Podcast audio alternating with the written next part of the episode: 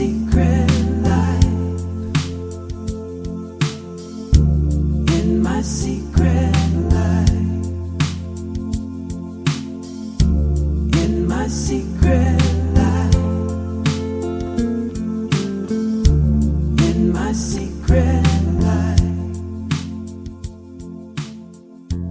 大家好，这里是枕边风，我是米娅。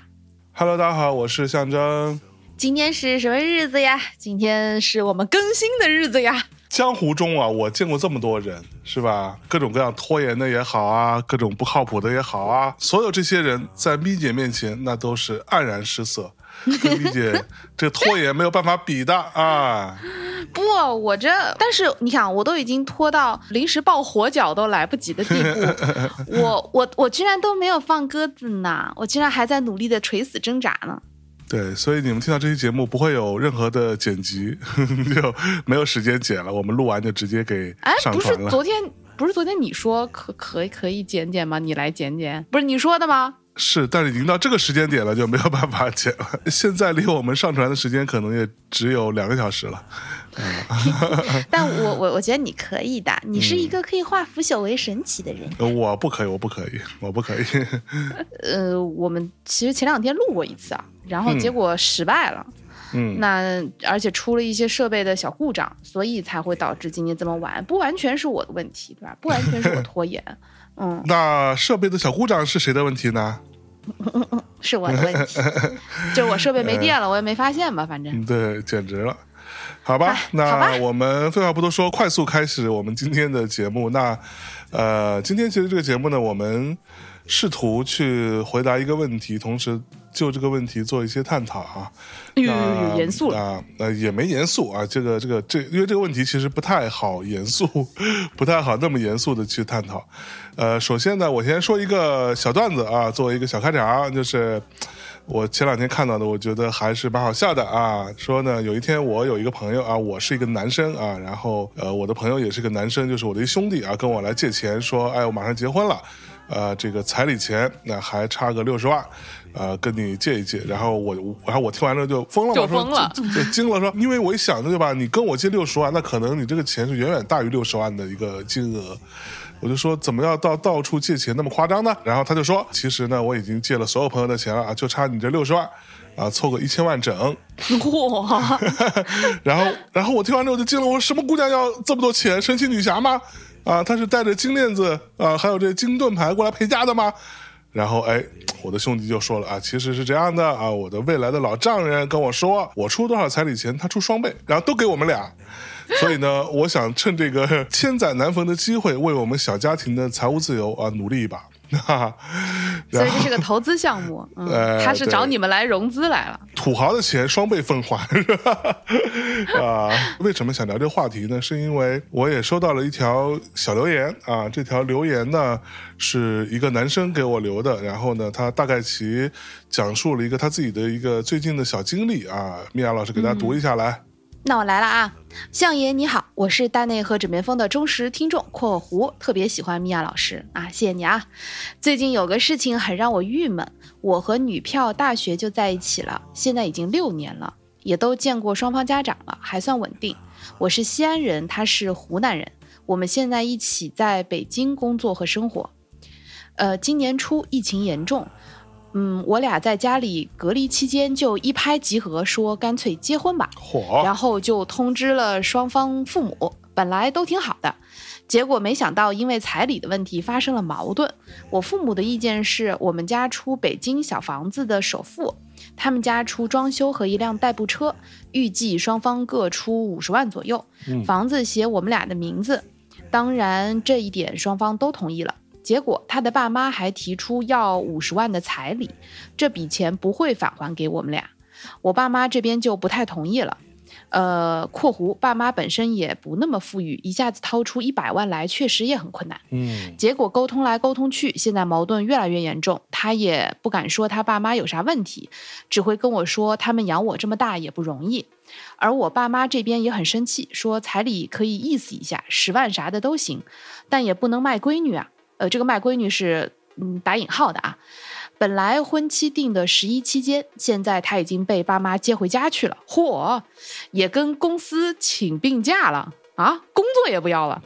请问笑爷和米娅姐，我该怎么办？彩礼这种陋习怎么还不消亡啊？点点点点点。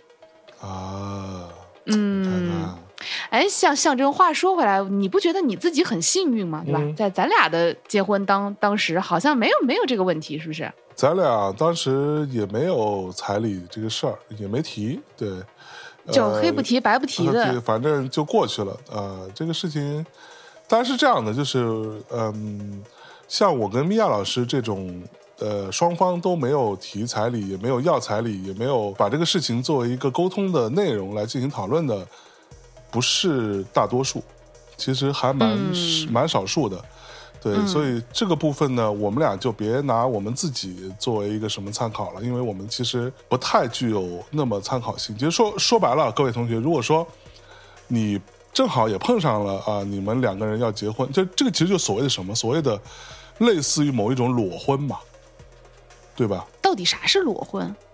没钱结婚叫裸婚？对，没钱，或或者说就是，呃，也没有房，然后，但他们其实也不不能算了，因为他们这种状况已经呈现出来，双方已经父母要加在一起拿对，这马上就要有房了。大概大概一百万的样子嘛，对吧？然后给到他们来组建这个小家庭嘛，大概其实是这个逻辑吧。嗯所以呢，我觉得我跟米娅老师这种状况未见得可以做一个，就第一，它不是一个标准，对吧？第二呢，啊，对对对，对，第二，它也不是一个呃可以拿来做讨论的例子，因为这种情况是非常少见，相对比较少见的吧。呃，可能很、嗯很大多数情况下，大呃都是都是会出现呃，比如说嫁妆、彩礼啊这样的事儿的，只不过或多或少的部分嘛。我觉得，呃，在这个部分我还挺同意象征的说法的，就是我们俩虽然没有经过这个环节呢，但是其实这也不能说，就比如我们就做的好，或者是嗯嗯什么，就是它其实并不是一个好坏的事儿。嗯，嗯而且我我我会觉得，如果如果你是男孩子，然后那个女生的家里没有提这个事儿的话，你还是应该象征性的 offer 一下，就是在这种时候不要特别耍鸡贼啊，然后就对。哎他没提哦，没提那我也不提，就是其实是不是那么好的一件事情哈，朋友们。嗯。然后呢，嗯，话又说回来了，我我其实是觉得，嗯，因为大家，呃，可能比如说对于这对想要结婚的小小年轻来说，那大家是有感情基础的，但是对于双方的父母来说，呃，大家其实也就是陌生人嘛，对吧？就是这就是 totally 的陌，生人，totally 陌生人。对，完全陌生人。他和他的这个呃，算是我们只能先算是女朋友了，对吧？现在也不能算是未婚妻了。他和他女朋友两个人其实是在大学时候就在一起了，那嗯呃，现在已经差不多六年时间了，对吧？大概是这样子。对，嗯毛估估一算，对吧？他们大学从认识到在一起，我们全且算他一年，那又真的在一起六年，那他们现在至少相识也得有六七年，有甚至七八年的时间了。而在这个过程当中，他们的父母，双方的父母可能仅仅只是对于自己的孩子有这样的一个男朋友或者女朋友有一个认知，也见过小孩的男朋友、女朋友，仅仅如此。但是双方父母呢，应该也是并没有见过，或者说也并没有相处的。那你可以理解为你们两个人之间的感呃感情基础，或者说信任基础，跟你们双方父母之间的信任基础是完全云泥之别。嗯，对，总归商人说那么多，那个意思就是 he agrees，他同意啊，总归就是陌生人。对，那这个陌生人呢，我自己觉得啊，其实呃，双方谈婚论嫁的过程，尤其是谈彩礼的过程，其实是一个把呃，就是能够快速的让互相呃了解到对方以及对方家庭的，比如说财产的观念呀。嗯然后人生人就是这种价值观呐、然后包括看事情的态度啊，其实是一个迫使大家非常快的面对现实层面问题的一个方式。没错。嗯咱们这个讨论呢，咱们可以分两个部分嗯，啊。我们的第一个部分呢，我们先回答他的最直接的问题，就怎么办？我该怎么办？对吧？请问相爷和米娅姐，我该怎么办？那我们先回答这个问题，然后我们再来讨论彩礼，包括这个婚姻这件事情，好不好？嗯，嗯可以啊，可以啊，嗯嗯。相爷，你觉得怎么办呢？这问题提给你的。啊，我觉得特别简单的一个处理方案啊，就是 呃，当然这个我们先非常具体的探讨你们两个人目前这种状况，就是说白了呢，这个事情会发生的那个根本原因，会导致你们对于这件事情产生了矛盾，并且现在他的爸妈已经把闺女接回家了，这种情况，那是因为你们双方的父母或者说双方的大家庭对于婚姻这件事情，呃，或者说对于你们要成立的这个小家庭这件事情的价值取向是有明显的差异的，所以我的观点一言以蔽之，简短截说，就是在现阶段，如果因为彩礼都发生了这样的矛盾，那我建议就不要结婚了，因为后续会产生的矛盾可能更多。如果真的结了婚之后，再去讨论分手、离婚、什么分财产这些事情就更可怕了。所以我不建议在这个阶段下，如果无法解决的情况下还要强行结婚。那而且目前这个你的女朋友已经跟他爸妈回家去了，那他在某一个层面上，即便说是可能不情不愿啊，或者说他跟他父母也有一些争吵，whatever，我们不知道，但是他事实是已经去他父母家，算是你如果说说的嗯粗暴一点，就是选边站，他已经站父母那边了，这个情况已经非常明确了，所以我的建议就是不要结，嗯，就此打住。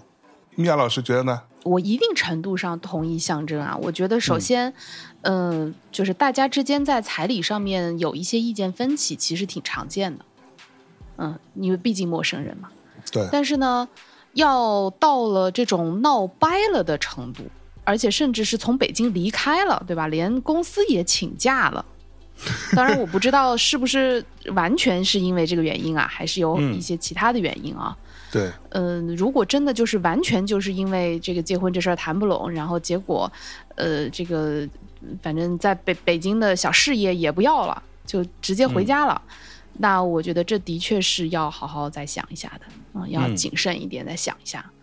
对，然后与此同时呢，从另一个角度去说啊，如果说你真的特别特别喜欢这个姑娘，因为呢，我始终我在读刚刚这段留言的时候，有一个点让我非常介意，嗯。就是呃，大家说干脆结婚吧，是在疫情期间，哦，是在大家都被关在家里的那个疫情期间。类似于你们两个呃同时面对了一个巨大的困境，对，而且你们一定会被迫有很长时间一起生活在一起嘛，哎，所以呢，也就意味着你们做这个决策的时候，做这个结婚的决策的时候，其实是在一个比较特殊的外部环境的这个促使之下。嗯嗯而你们之前已经在一起六年，但是却没有那么认真谈到结婚，而在这种外部这个巨大的外部环境的剧烈变化的这个促使之下，你们说安娜干脆结婚吧。他就是这个这个这个决策本身让我觉得其实有一点，呃，不是那么成熟的这个感觉。嗯，是啦是啦，嗯，所以对，当然我并不是说在疫情结选择结婚本身有什么问题，而是当你把这两两个时间段放在一起看的时候，对吧？你们在一起六年都没有想要结婚，或者说都没有走到那一步，六年是很长的时间了。嗯。那你说大学期间不方便结婚，我觉得 make sense，对吧？但是你后来你又在一起六年，然后你们也没有水到渠成的走到婚姻，嗯。然后又在一个很特殊的情况下说，那干脆结婚吧，就是，嗯，所以这个这个点其实是让我觉得有一点有一点介意，介意的，嗯。对，就是我也呃认真的提醒你，你可以跟你可以再回想一下，然后你可以再考虑一下对于女朋友的感情本身。嗯，然后呢，如果说你考虑完了之后，你依然觉得你非常非常的喜欢他，嗯然后你也觉得这个彩礼啊，这个那个的，虽然就是很很烦，然后呃，但是你还是呃认为跟这个女朋友的感情更重要。嗯然后，但是你在现阶段没有办法拿出这个钱，或者说爸妈就是不肯出这个钱。嗯那嗯，我有一个疑问，就是对于你个人来说，就好像作为小家庭，你你们今天后作为一个怎么说初创公司吧，你有天使投资人，有找到了两两方的天使投资人，但是作为初创公司，你个人愿不愿意去 front 嗯一些初始资金来创立这个小家庭？嗯你懂我意思吗？就是说，嗯、嗯，我觉得这不是一个很好的选择啊。认真的说，就比如说嗯你说啊，那那我我我个人对于老丈人和岳母来说，我对我的未来非常自信，对吧？嗯，然后那呃，虽然我我的家庭不愿意去去承担这这个这个钱，但是我对我的未来非常自信，我觉得我可以在嗯、什么一年两年或者多少年之内啊，我我愿意作为一个孝敬的或者作为一个怎么说热爱父母的一个角度吧，然后我愿意去 front 这笔五十五十万的钱，嗯嗯这不是一个好的选择。但是，呃，如果你提出说好，那这个钱我我个人来承担，我现在可能没有，但是对你听我说完啊，我嗯我我我个人来承担。如果他爸妈说哦好啊，那也可以啊，那你就写个欠条，你就欠我们家钱呗。那我觉得嗯你真的要认真想一想，就是你你你你懂我意思吗？就是说，嗯，对，就是就是因为有的时候吧，你你们你们去讨，就是就是在争彩礼的时候，很多时候其实，呃，我有时候会注意到，就是年轻的这一对小情侣，其实往往是缩在后面的，就嗯双方父母在前面，就一对陌生的两对陌生的家庭在那里，在那里就是。扯皮，然后吵讨价还价。但事实上，如果、如果对于你来说，你觉得说，哎，那我我我我往前走一步，我可以来作为某一种承担。但是他父母会觉得，哎，那可以啊，反正我就是要这个钱。嗯，嗯我事实上对于你们会不会这个小家庭会不会因此而初始负债，我不管啊。那如果要到这个程度的话，那我觉得是有点过了，有点是要稍微想一下的，嗯。不好弄了。明嗯白。那这个事情我可以简单的分析一下啊，各位同学，呃，我分析的不一定对，但是也可能比较的怎么说，嗯，略显略显残酷和真实了一些。你当然可以觉得我分析的不对，但是请让我先把我真实所想的先跟大家分享一下。就是我刚刚为什么会建议这个这个男生。我们这位听众朋友说，要不然就算了。其实，我觉得这里边一个本质的问题啊，本质的问题我，我快速的说一下，好不好？没关系，，你慢速的说也行啊。我怕米姐的又骂我说动不动就就什么说很大，哎呀，没有没有没有没有，该骂还得骂嘛，但是你速度可以不用那么快啊，不用着急。来，您请，对方辩友请。呃，这里边首先我们先明确一个事情，就是爱情跟婚姻是不是一件事，对吧？呃，那必然不是一件事啊。对我的观点非常的简单，就爱情跟婚姻，它跟米娅老师说的一样，它必然不是一件事儿。爱情是爱情，爱情只涉及到你们两个人的情感层面，你们的所谓的 chemistry 的部分，就是那什么化学反应的部分，嗯嗯，对吧？就是所谓相爱容易相处难，也是这个道理，对吧？嗯，呃，相处就包含你可以把相处往再往下推，就就其实就是婚姻了嘛。爱情更单纯、更简单，所以你会看到各种各样的古诗词啊，什么戏剧啊、影视作品啊、文学作品啊、艺术都在赞颂爱情，但很少有人真的去单纯赞颂婚姻的。颂婚姻，嗯对吧？那因为爱情这个东西，它是一个非常单纯的、非常简单的，甚至纯洁的，是可以被抽象出来的一个概念。它可以跟现实生活的所有事情都没有什么直接的关系，这是第一点。然后第二点，婚姻的本质是什么？那我们现在先把你们爱情的部分先放到一边了哈。婚姻的本质是什么？正如刚刚米娅老师也提到过，婚姻其实是双方父母所在的大家庭。如果我们把呃男生的父母这边大家庭跟女生这边父母的大家庭各算一个大的家庭的话，或者是两个大家族，甚至是如果更复杂的话，那是双方的大家庭共同出资、出资源、出所有一切来建立一个小家庭，对吧？一个小的家庭单元，这这个我们可以简单粗暴的像咪姐说的天使投资也好，什么也好，其实类似于两边共同出资源、出钱做一个合资公司。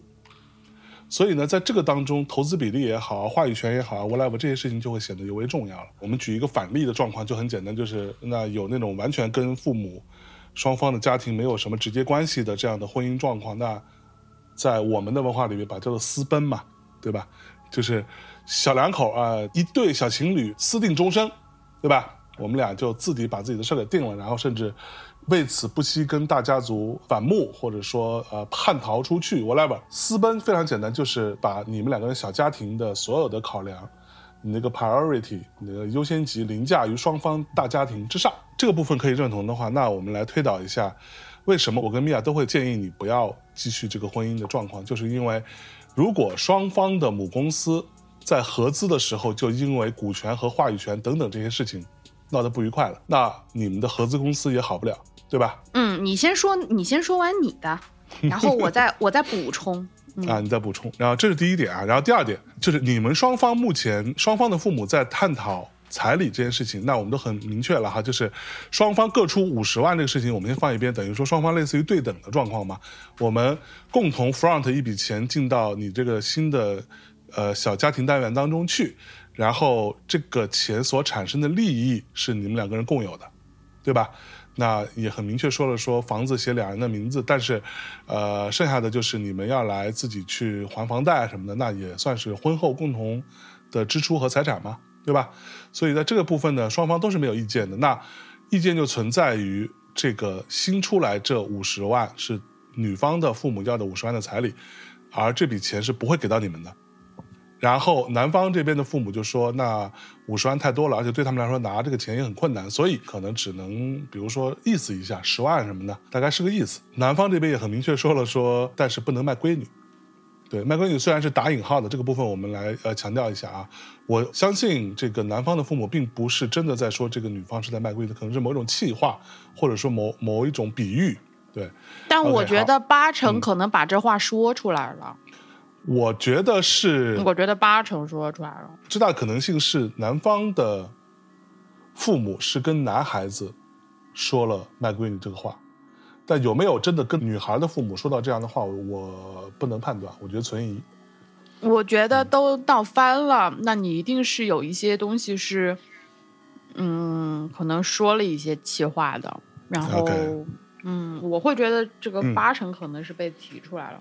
OK，好，那所以你们现在讨论的这个这件事情的最大的矛盾点是什么？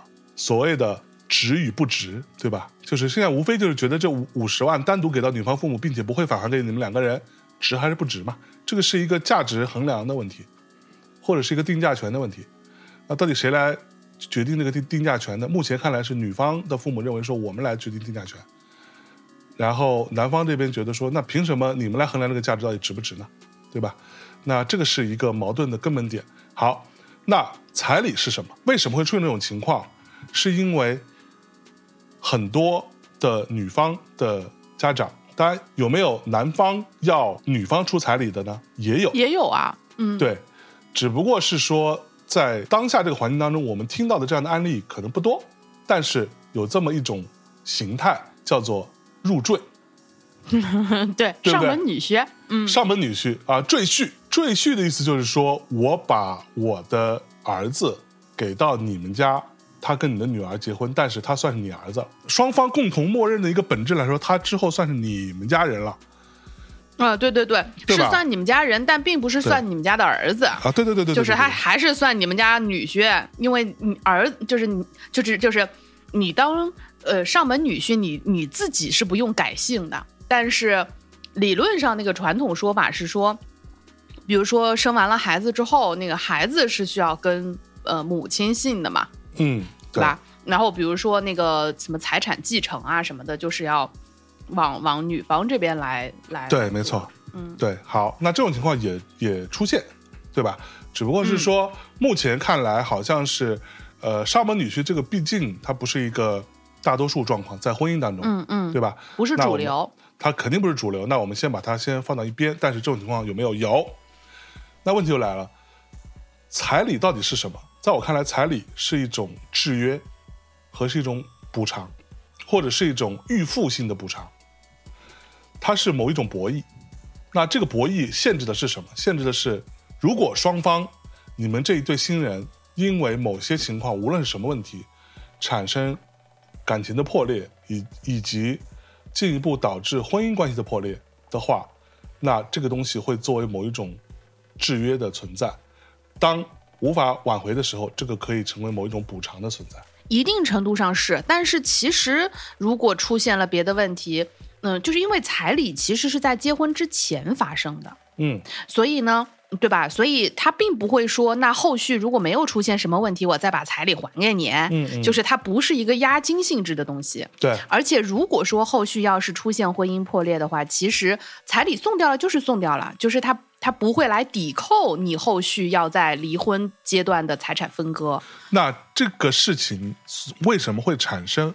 它一个先决条件就是因为我们中国也好，或者说汉民族文化为主吧，或者说东亚大体上都是这样，它会有一个先天的逻辑，就是所谓的娶媳妇儿、嫁女儿，或者说是入赘自己的儿子到别人家去，所有这一切，他的一个先天条件就在于他并不笃定的认可你们两个人成立的小家庭是完全独立的，对吧？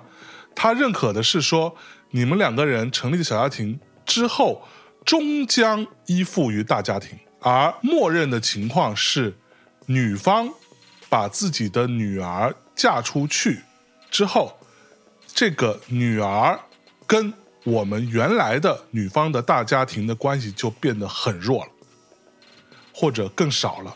这就是所谓的传统意义上说的那个呃什么什么嫁出去的闺女泼出去的水。我来给你快速总结一下啊，嗯其实说白了就是说，呃，在传统的习俗上面，女性就是客观上的被物化了的。嗯所以说呢，嗯对吧？她呃，如果比如说嫁女儿或者干嘛的，那么女生其实呃就是一种。嗯，就是其实就是一种附属品的概念了，对吧？就相当于我把我养了二十多年啊、这的这这么一个一个娃娃啊、然后就给你们家了，就变成你的了。然后呢，就像附属品，像个东西一样，就归你了。那么，而且后续，嗯、后续我的女儿所创造出来的经济价值、社会价值也不会归到这个娘家。呃，比如说他生出来的小孩儿，呃，也是姓你们家的姓了，所以理论上我女儿就相当于我我就是之前我在女我女儿身上所投资的所有的养育她的钱，嗯然后包括让她出落的如此亭亭玉立，这些，呃，我后续都收不回来了。对那我我这东西归你了，那我可不得是需要一点儿成本回收嘛？那么。呃，所以入赘其实理论上也是一样的，我养了一个儿子对吧？然后但之后他就算你们家了啊、那么呃，他今后的后那个子嗣也是归你们家的，所以就是所有的这些思路就都导向了呃这个需要彩礼啊，或者需要某种经济补偿的这个这个这个方向。嗯，我总结的对吗？嗯。对对对，当然了，有另外一种情况就是，可能啊，随着我们社会的进步，那这种传统观念它还是比较根深蒂固的。同时，它存在另外一个点呢，就是啊，呃，我们也不能排除说，女方呢的父母可能未见得说我就会把这笔钱归我们老两口，或者说呃，类似于比如说有另外一种情况，但我不是说这个案例啊，什么伏地魔，就是给你的这个姑娘的弟弟去使用，可能也也未见得是这样。这种情况就是，呃，我先帮你帮这个姑娘做一个预案，万一你们的感情出现了问题，万一你们破裂了之后，这笔钱我还可以作为一个当时以我们父母出面，但是我是给你留的，这种情况也是存在的，对吧？这把那个钱拿来之后，可能父母就像一个账户一样给他存起来了。给他存起来，那个将来，啊、要是你无依无靠啦，我还可以把这笔钱给你，是这意思？对，我觉得这种情况也也是存在的，因为它这毕竟社会在进在发展，在在不能说进步吧，但至少你怎么那么是在变化。乐观呢？对，好，那当然最糟糕的情况就是这笔钱我拿了之后，父母自己花了，或者说，呃，那个父母就给了自己的这个小儿子，对吧？呃，就是女方的弟弟，类似于这样的情况，这种情况也是并不罕见的，就是所谓的伏地魔，并不罕见。但但但是说句实话呢，如果你这个彩礼你都给了，那人家怎么花，那就是人家的事儿。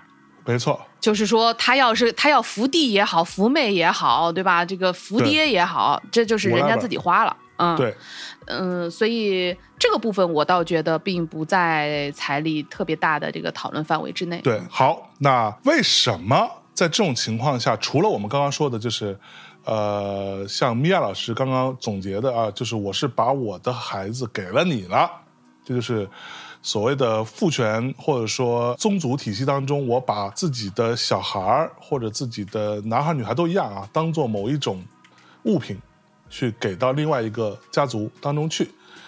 除了这个情况之外啊，我们来讨论一下，为什么我们今天听到的绝大多数的彩礼这件事情的要求，都是女方会要的比较多，对吧？就是姑娘，呃，父母会要彩礼是远远比男性要的多的。那我们先把男性多是指普遍吗？是指呃几率还是常见、主流？主流嘛，就是、就是 totally 的绝对主流，就是嗯压倒性的主流，对吧？呃，我们甚至就算把男方入赘这个情况放到里头去，我们也可以大体上得出一个，还是女方要的比较多的，就是要的这种情况是最多的，对吧？嗯原因非常简单，这个我快速说一下啊，这个我我并没有想要特别严肃的或者说认真的去展开它，就是因为，呃，就包含我刚刚说的说为什么父母会觉得我先帮你存着，这是一个比较好的情况，我们说的，帮你先存着，然后在当你出现问题之后啊，你们婚姻状况出现问题，我再给到你作为一个补偿，作为一个保障，对吧？作为一个小小的一份安慰，whatever。是因为我们这个社会的结构性的重男轻女的情况存在，会，尤其是对于女性经历了所谓的婚姻这件事情，会被贬值；对于女性经历了生育这件事情，也会被贬值。虽然这种情况非常的愚昧和愚蠢，但是它是不是我们当下的社会现实？它是，所以才会出现说女方会要一个补偿性的所谓彩礼这件事情。那这个东西在我看来，是我们，呃，我因为我看到有很多，嗯，比如说所谓的男权们，经常会说你们女性要要求平权，对吧？要要这个那个，但是怎么到彩礼这件事情上又要求要有天价彩礼了呢？所谓天价彩礼，其实在我看来，我看到大多数案例无非就是五六十万到一百万的样子，大概就是这个量级了。对，那为什么会出现这种情况？其实我们先不讨论说女性或者说女性的平权诉求在这个当中它到底的逻辑是什么，我们先放一边，单纯讨论说它的社会面上的合理性，就是我刚刚说的这点，就是因为社会普遍认为说女性经历了婚姻之后变得贬值，经历了生育之后再一轮贬值。而这种情况，我可以举我自己一个非常简单的例子，就是在我小的时候，在我非常非常小的时候，我记得我跟我爸妈和什么，因为那个时候，比如说我们家是比较早有电视的嘛，然后就会有呃周围的邻居一起过来看电视，然后我们会看到一些正大综艺啊什么之类的这种正大剧场 whatever 这种国外的电视剧，这个当中就会出现呃美国人。当时以美剧为主嘛，美国人他们跟一个女生谈恋爱、建立恋爱关系，并不太，至少在影视里面呈现的，并不太讨讨论说他是不是离过婚，他是不是有孩子。然后这个情况会引得我我们家当时周围的邻居，也，呃，可能略略的包含一些我爸妈在内，反正就是我觉得那一波大人都在讨论说啊，为什么这样的一个呃小伙子。呃，他为什么要跟一个离过婚的女性在一起呢？对吧？那在电视剧当中看起来好像没有任何人觉得有任何可质疑的部分。那这个是我自己的一个经历。那这个经历从一定程度上去论证，或者说嗯衬托出来我们当下的现实就是这样。而这种现实，大家没有必要争啊！我我我不是说这是对的，我只是说，这就是我们当当下社会的一个现实。而这个现实的根本就是结构性的男女的权利的不对等，重男轻女的意识的根本性的一个呈现。所以在这种情况下，才会出现女性会要求以彩礼的方式作为一个制约或者一个补偿的情况比较多。这是我对于这个部分的一个看法。嗯，你的确讲的好大哈。嗯、我会觉得好大还行，那是吗，就是。呃，首先呢，我觉得这一代一代人呢，还是会有变化的啊。就是那个，你想那会儿你小的时候，那正大综艺那都是最火的综艺，是吧？那可是。然后，嗯，那会儿看美剧，那毕竟接触的少嘛。那我是我是觉得呢，呃，比如说你刚刚提到说女性在生育之后会贬值，嗯贬值这件事情，它是它的价值是怎么衡量呢？就是它，呃，由谁来衡量女性的价值呢？比如说，你说那那个社会普遍普遍都怎么怎么认为？那社会为什么普遍会这样认为呢？我觉得其中一个原因是因为大多数的人，或者说大多数的男性，尤其是他会默认为女性最后还是要跟个男的在一起。嗯所以等于说他没有没有认为女性不跟男人在一起会是一个选择，哎，所以呢。所以呢，那既然你后面还是要跟男的在一起的，因此你变老了，对吧？你嗯离过婚了，你生过小孩儿了，你不是不是一个什么二八处子了，然后才这这些这些东西才会变得如此重要。嗯是因为当你面向一个在未来的不知道存在在哪儿的一团空气的那个男的来说，你就不够有竞争力了。对，嗯，所以会出现说，那这个女的，你你结完婚之后，你你还你怎么办呀？你还有谁会要你啊？对对对吧？就对对对就就出现这就就就出现这种这种莫名其妙的话了，太傻嗯逼了，真的是，嗯，对，那但是事实上呢，第一就是，嗯、就是对于女性来说，呃，或者对于男性来说，我们需要知道，不跟男的在一起也是一个选择。嗯、就像，就像，就像，比如说，有些公司会会说啊，那那个我不让你过试用期，对吧？那不过就不过呗，就是，就是，就其实它是一个非常 weak 的，就非常虚弱的一种。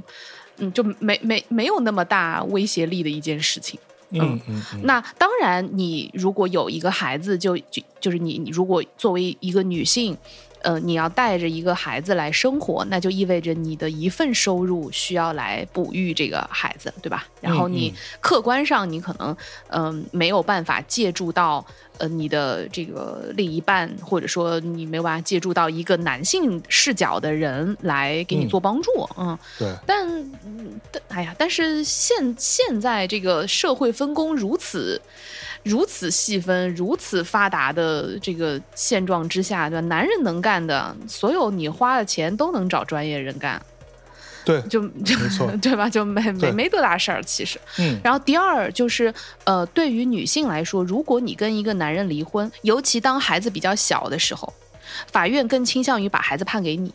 对，所以请你硬气一对点。这个男人想要的子嗣未必那么容易能够拿得走。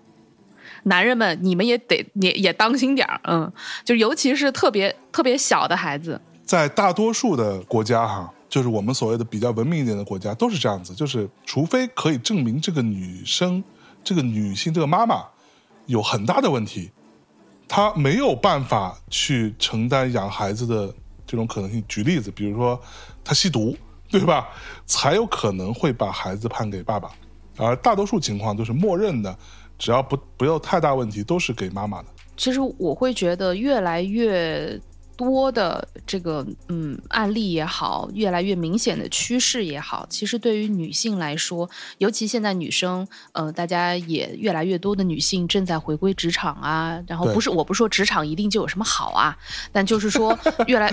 哎，真的叹口气。我的意思是说，现在越来越多的女生其实也完全拥有经济独立的能力和渠道，对吧？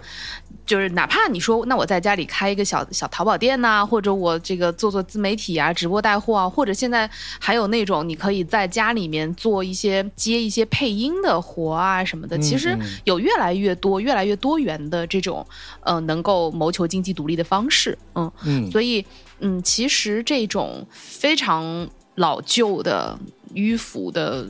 陈旧的这种在婚姻当中的博弈，呃变得越来越没有那个必要。嗯，对，其实这也是为什么你们能闹翻嘛。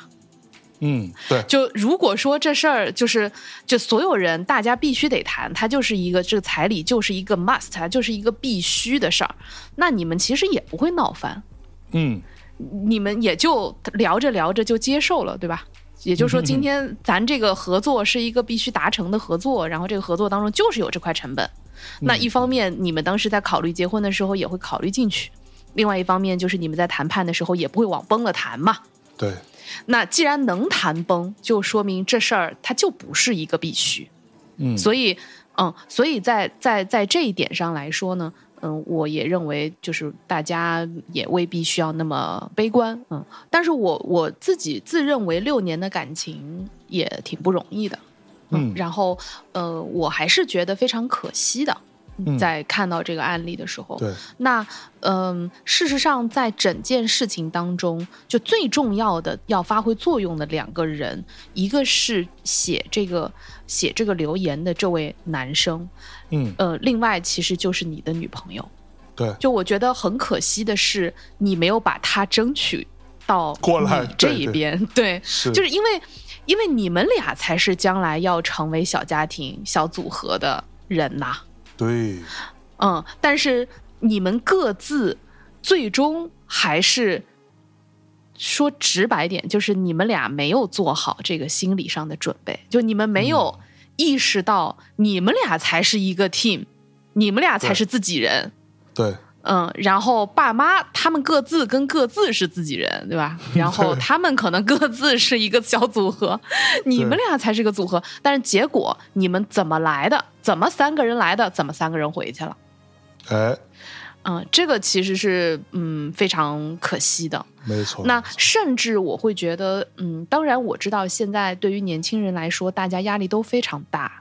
呃，尤其要到一个新的城市，一对小夫妻要自己去拼搏是很困难的。对，所以呃，现在但凡是呃家里面就是父母啊，就是各方面就是还经济还凑合的情况下，大家多多少少都会给呃自己的小孩儿在结婚的时候，就是往这个共同的。呃，共同的小小公司里面做一笔原始投资，嗯，嗯呃，打引号的原始投资啊，就是比如说给家里小朋友买个房啊，或者说之类的，呃，就买个嗯车之类的，这个嗯其实是非常常见的。呃，但是呢，嗯，我一直觉得，呃，当你接受了父母的原始投资的时候，嗯那你们也就很难跟父母真的去做到某一种边界。没错，就是他其实，对吧？就是因为对于对于你来说，或者说对于父母来说，会觉得那我我这房子都是我买的嘞，对吧？对，然后或者说，那你看你们那个结婚的钱都是我付的嘞。那对于父母来说，其实是也是心甘情愿的嘛。但是对于嗯、呃对于这个小家庭来说，那么一方面你们会轻松点，但一方面，嗯、作为小家庭来说，你很难拥有你真正的独立，就你很难真正的跟父母之间拥有那个边界感。对，呃，尤其呃，现可能将来如果大家会有二胎、三胎，也许会好一些。那么至嗯少在我们这一代，或者呃，我们在往下这这这些年龄层的朋友们，年就、呃可能嗯，就是还没有开放二胎的那时候的这波朋友们来说，我们大家总归是独生独生子女嘛。那独生子女原来就很难跟原生家庭做拆分，因为，嗯，无论是呃，就是两边的家庭的资源，最终呃你一定是落在你你唯一的那个小孩身上，哎对吧？那你所有的家庭的关注点也一定会落在你唯一的小孩身上，而嗯将来对于两边老人的养老啊，呃，这些期待也都会落在唯一的小孩身上。嗯所以，嗯，本来独生子女就是很难，就在一生当中你是蛮难真的跟原生家庭，呃，划出这条线，很难很难。嗯我不知道二胎、三胎是否会改变嗯这种这种情况，但当你开始接受父母的资助，当你开始，呃，甚至比如你生了孩子，呃就有很多很多的爸妈一定会来搭把手啊，对吧？对但大大家都是好心，大家都是都是那个愿意帮帮助，那谁不想轻轻松松的？都好不容易退休了，对吧？但是 就是大家大家都是好心，但是呢，就是在这些互相帮助当中，你很难，呃，就大家之间的这个这个界限，其实就很容易跨过去。嗯如果你在这个阶段，啊、大家就就你跟你的女朋友也好，未婚妻也好，你们就不能够坚定的手拉手的形成一个战队的话，嗯。那即便你们真的结婚了，嗯、你们未来会，嗯，像一个洗衣机一样纠缠在这些家庭关系的没错，呃这些束缚和捆绑当中。嗯。嗯，所以我也同意象征的意见，谨慎一点为好。嗯对，好吧，那差不多。嗯，可以啊，嗯你你你要抒发的都抒发完了，我说差你不多，你这个 O 得我觉得 OK 直男观点都讲完了。讲完了，讲完了。不，我觉得这个事情特别简单。我觉得米娅刚刚说的特别对，就是呃，有的时候啊，我们经常会看到，嗯，这个怎么说呢？我这个不代表大多数人，我只代表说我的几个朋友。有的时候我们，我记得以前讨论的时候会有这样的情况，他们会说，哎。为什么美国人他们的小孩就那么独立，父母不用管那么多，对吧？就是他也不会干涉你的婚姻，他甚至都不会干涉你的性取向。然后你爱怎么着怎么着。记得当时我跟他们说过一个这样的话，我说第一呢，不是所有的美国人都是这样子，而可能大多数的美国人也其实有很多他们的家庭关系跟我们也会有类似了，就是也也会有一些是父母会干涉蛮多的。但是问题就来了，你看到的那些父母给到你所谓的自由，给到你独立的前提是，你也不要奢求从父母那边去得到什么支持。对，对吧？你也不要去说啊，那我没钱了，你说给我钱，我没有房子，是不是你要给我一笔钱让我来买房子？你是不是要给我一个房子？我想要一个车子，你是不是要帮我？你也不要想这些。如果说大家都可以进行到这个程度的话，我觉得也 OK。但是你不要又要求你的独立，你又要求你的父母对于你的帮助，又当又立，这个就不太好了，对不对？就是你选一边站，我觉得都可以。你要么就我独立，那我什么都不要。其实你知道，米娅老师和我，我觉得我们两个人在就是跟双方父母之间稍微可能没有纠缠的那么多的一个点是在于，我们并没有在结婚的时候要买一个房子，对，是因为我们两个人各自在结婚之前都有一个自己的小房子了，所以我们并没有在结婚的时候说我们要买个房子，等于说我们没有要在这个时候需要父母资助一笔钱。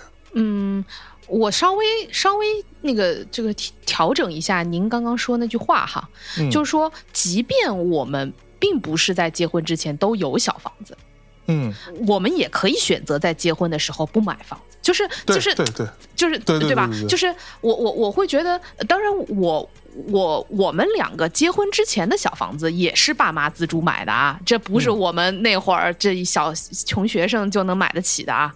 那但是呢，呃，可能一方面呢，我们俩在这个 timing 上面的确是比较好，然后嗯。就是再加上我们俩这个小房子也极其对等，都是两个特别特别小的小房子，对对就是对。就是就是就是非常门当户对的两个小房子。极其门当户对，然后又都都特别老旧的两个小破房子，反正，嗯。但是这两个小房子因为也存在，然后呢，就使得当时我们没有迫切的来，就是有有对于一个共同的房子的需求。但是呢，我也我我之前也真的跟我另外一个姐们儿聊过这个事儿，就她当时要结婚的时候，其实蛮蛮呃蛮麻烦的，就是她会觉得，哎呀，这个就是是就是是不是应该要买个房子啊？但买房子又买不起啊，然后那个男方又要就是等于说就开始想这个钱要从哪儿来，那这个时候就开始想说，那我出多少，你出多少，这个事儿马上就变得特别特别的现实和复杂呃这个，现实对，然后特别扎心嗯，然后呢，呃，但事实上呢，嗯，之前也有人说过说，哎，那难道你就不能租房结婚吗？对吧？嗯因为我会觉得呢，人生啊，尤其对于年轻的朋友们来说，你还是要有这点自信，就是你的人生相对来说还是一个上行轨道。也就是你会相对来说就是越赚越多的嘛，啊，就直到某一个年纪啊，越过山丘，对吧？那但是，但是你你最开始肯定还是上行上行的时候，嗯。那在上行的时候，嗯嗯，其实你去非常早的去买一个房子，在我看来，更多的还是一种投资型思维，嗯。嗯，就是对于房房，尤其是房产来说，那嗯、呃可能对于我们两个很年轻时候的那个时代来说，房地产的确是一笔很好的投资。对，所以，但凡家里能凑出个钱来买个房，就是将来哪怕是离婚了、拆拆分家，也总归是能够这个 ROI 也能打得回来的，对吧？对是 所以，所以就算是凑凑，那咱把钱凑凑，然后买一房子，其实也没什么不好。嗯，当时肉痛点，后续还有的赚。嗯那但是你说到了现在，房地产是否还是一个好的投资？其实要打一个问号了。对，在这种情况下，呃，大家还要为了去买一个房子，嗯、急赤白脸的、绞尽脑汁的，然后就是要到了要那个闹崩的地步，去固守着房子这个固定流程，是否还有这个必要呢？嗯嗯，所以如果都从投资的角度去看的话，其实时移世易，我觉得大家也可以再三思一下嘛。嗯嗯嗯，对，对吧？那你总不能说到时候好不容易买了房子，然后分家了以后，万一将来要是天有不测风云，发现哎这不没没嗯。没有什么赚头，那你说多郁闷，对。吧？这这苦白受了，对。就是，对啊。嗯。所以就是，嗯，我我我觉得就是不同的时代还是可以打开思路嘛。如果你就是在在现在的客观上有一些这个当下的经济困难，那大家是不是可以就稍微放开一点啊？然后没有嗯必要、这这一块儿不用卡的这么死，是吧？是是是，呃，如果说大家你们当时在跟男朋友也好啊，女朋友也好啊，还是老公老婆也好啊，当时打算要走入婚姻这一步的时候，你们当时是怎么呃处理关于这个财产和呃包括彩礼这样的问题的呢？嗯如果你有你的个人的经历啊、个人的故事啊，或者甚至对吧？你觉得当时你们没处理好，然后你有一些小委屈、小抱怨，你也都可以给我们在各个平台留言，呃，嗯或者是啊、呃去给我们发私信。嗯那个我们会尽尽尽努力，全部都看一看啊。然后你有什么不开心的，让我们开心开心吧，是吧？嗯然后对，那呃，大家呃怎么说，就是期待大家的期待大家故事吧。嗯，嗯，然后除了关于彩礼啊什么这些问题之外，如果也有别的你们想就是跟我们分享分享、探讨探讨的一些小问题，嗯也请大家留言给我们。嗯是的，如果你有什么呃，你觉得在呃整就是在那个恋爱和婚姻期间，你觉得是值得拿出来讨论的问题，嗯、大家也可以给我们留言。呃，我们也有有些东西，也许我们也可以在节目里面作为一些有趣的主题来跟大家一起、一起讨论和好的，呃，对，和大家一起探讨。嗯，嗯，好，那我们今天的节目要不就先到这儿吧。嗯、好嘞下周其实象征就会到上海来，我们就会嗯在现场录音啦。然后，呃终于这终于好长时间，象征终于肯过来看我了。嗯，啊，但是他过来看我，居然还要带上第七，所以 下简直了。主要是因为我一个人没有办法，没有不够胆去面对上海，我需要第什么七帮什么我壮个鬼胆。Into the wild。Welcome to the jungle。嗯我可以跟你录一期，再跟第七录一期，这样我就能耗两个礼拜。神经病，好吧？嗯，嗯，那我们就先这么着吧，朋友们。嗯，大家晚安。拜拜。 Just a poor boy, though my story is seldom told. I have squandered my resistance for a pocket full of mumbles, such are promises.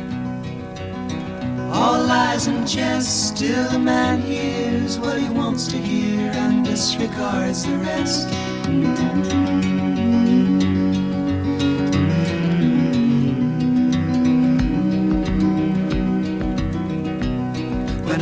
My home and my family, I was no more than a boy in the company of strangers in the quiet of the railway station, running scared.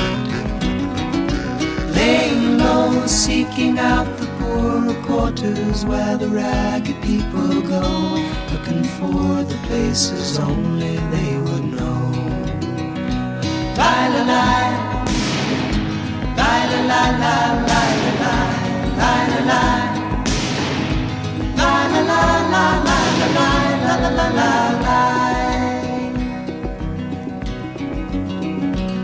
Asking only workmen's wages I come looking for a job but I get no offers. Just to come on from the wars on 7th Avenue I do declare there were times when I was so lonesome I took some comfort there. La la la la la la.